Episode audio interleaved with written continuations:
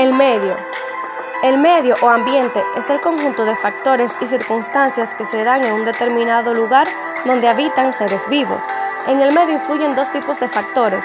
En el primer lugar tenemos el factor abiótico. Son de naturaleza fisioquímica.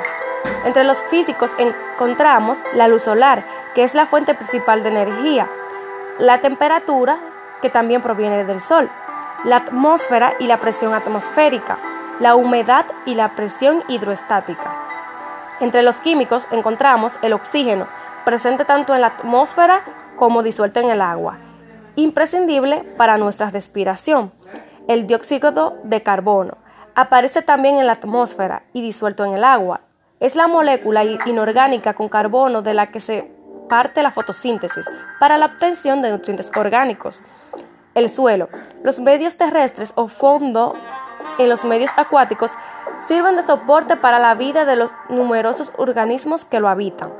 El segundo factor es el, es el biótico, ejercido por seres vivos tanto sobre los otros seres vivos como por el medio físico.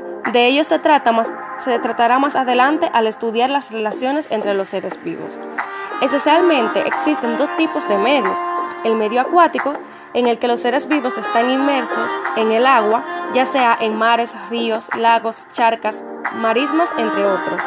El medio terrestre, en el que los organismos están rodeados de aire, por lo que también se le denomina medio aéreo.